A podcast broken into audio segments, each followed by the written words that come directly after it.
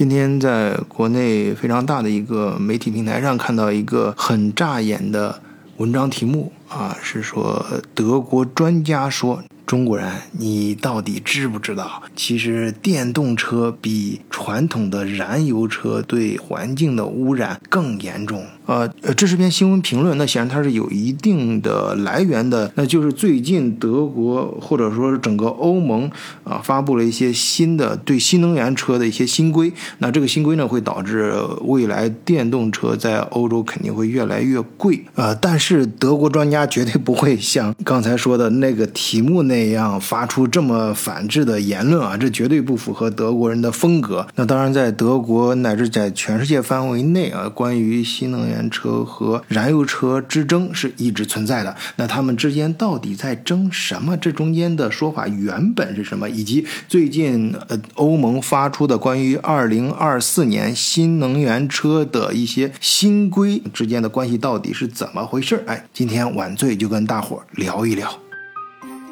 换一个视角，也许世界大不一样。以德国视角，晚醉为你评说天下事。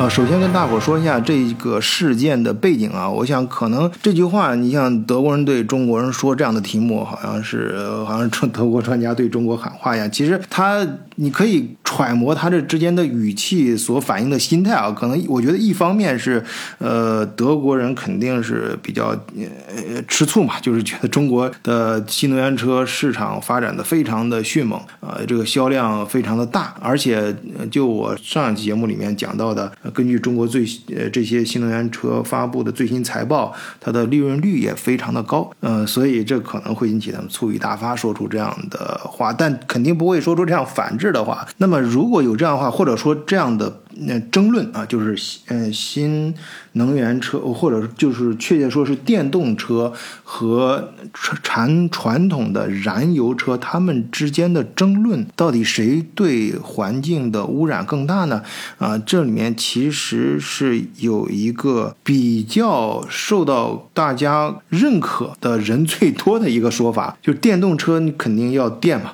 这个电啊是怎么来的呢？如果产生这个。电的百分之百是通过火力发电，它产生的碳排量那确实是要高于燃油车的。但是如果这个火电的比例能够下，降至百分之八十或者以下的时候，电动车的碳排放量就会低于燃油车。当然，这跟你电池的生产工艺啊，呃，还有这个电池间未来会面临的回收等等，这整个全流程来说，对对这个环境的污染程度跟传统燃油车也是有说法的。这里面要有很细的比较，但大致来说，可以按照那个百分之八十的一个啊，在理论上的一个数字可以看。咱们重点是看这个数字被。背后反映的逻辑啊，也就是说，呃，看呃火力发电，就是看你这个对环境污染比较大的这种产生电的。呃，方式它所占的比例啊，那么我看一个比较大的背景，就是俄乌战争之后啊，俄乌开战之后呢，那呃德国用的天然气呃直接就被切断了嘛，就不再从俄罗斯直接能进来了，那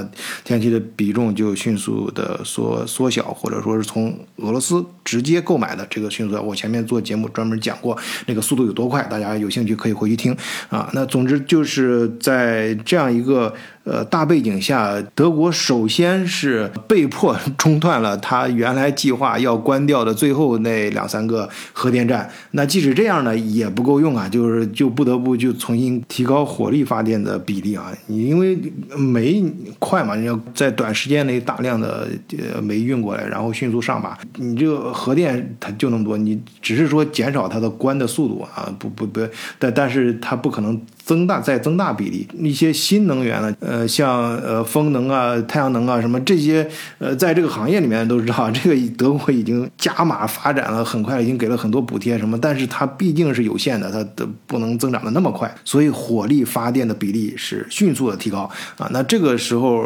那么根据我们刚才谈到这个逻辑，它火力发电的比例不就大了？那也就是说，你这个呃电动车它其实就。并不那么环保了。嗯，当然这是比较大的一个背景啊。但是呃，新进的呢，综合我刚才说的，可能觉得中国这个这方面，呃，新电动车啊、新能源车发展比较快啊，有点眼红。而且它很多中国车厂冲过来之后，他害怕对。德国的这些老牌的呃传统的这几个大汽车集团冲击比较大，因为汽车，你看德国原来传统行业，德国可以说经济的半壁江山啊，这个不是开玩笑的。呃，那它肯定要相应的一些保护措施嘛，所以他们出台了一些新规啊，这里面非常重要的一条啊，还是跟大家重点强调数字，欧盟要求电动汽车必须至少百分之四十五的价值来自于欧盟或者英国的零部件制造。那你要知道。到这一个电动车，它总价值的百分之四十其实就是那块电池。而咱们德国视角的老听友都知道，我前面讲过，就德国最早啊，最早其实本来它可以走在前面的，也有最可能呃成为一个比较厉害的电池厂的博士啊，他都已经主动很早就放弃了，各种财政风险他承担不了啊。那现在呃，全球做动力电池的其实就是中日韩的天下的那。最厉害，包括现在也通过各种手段，逼迫中日韩的一些厂家到欧盟和德国来开厂。尤其是德国啊，因为呃，对于电动车的电力构成成分来说，法国倒好很多，因为法国的核能占的比重比较大嘛。大家熟悉工业体系，欧盟工业体系的应该都知道啊。就这一块，你像法国的那个 PSA，就是雷诺那个呃雪雪铁龙那那那个集团，他们关于电动车的开发也也比较激进，走的比德国这几个大车厂要走的靠前啊。呃，人咱们中国有做这方面供应商的，肯定也知道我所说的意思啊，应该也有自己也有也也有这方面的经验和感觉。呃，总之呢，电动车跟传统汽车在环境影响方面，究竟呃谁的影响更不好、更负面，或者更好，要考虑很多个方面的因素啊，包括一个发电产生电的方式啊，就是你是火力的还是新新能源的发电方式，还是绿色能源，还是这个。个可能啊，什么等等，还有包括这个电池它本身的生产工艺啊，生产过程，还有整个这个整个汽车，包括呃，呃就是含电动的这个车，它跟那个这燃油车，它们这个它就这个车单体这个产品来说，它的整个周期里面算它的排放量啊，这要综合去计算啊。那我相信，随着可再生能源技术的发展啊，还有这个电池技术越来越成熟，包括回收啊等等方面，可能以后。未来这个趋势啊，我觉得我个人觉得啊，这个趋势应该是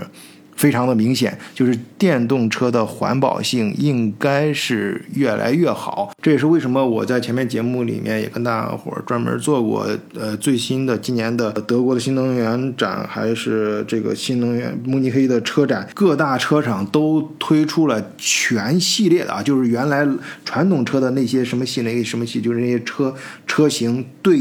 对标的对应的都推出了它的电动版，也就是说，如果前面几年还在犹豫的话，那么今年各大车厂已经用行动表示了他们转型的决心和对未来趋势的判断。好，今天就跟大伙儿暂时聊到这儿，谢谢大家收听，再见。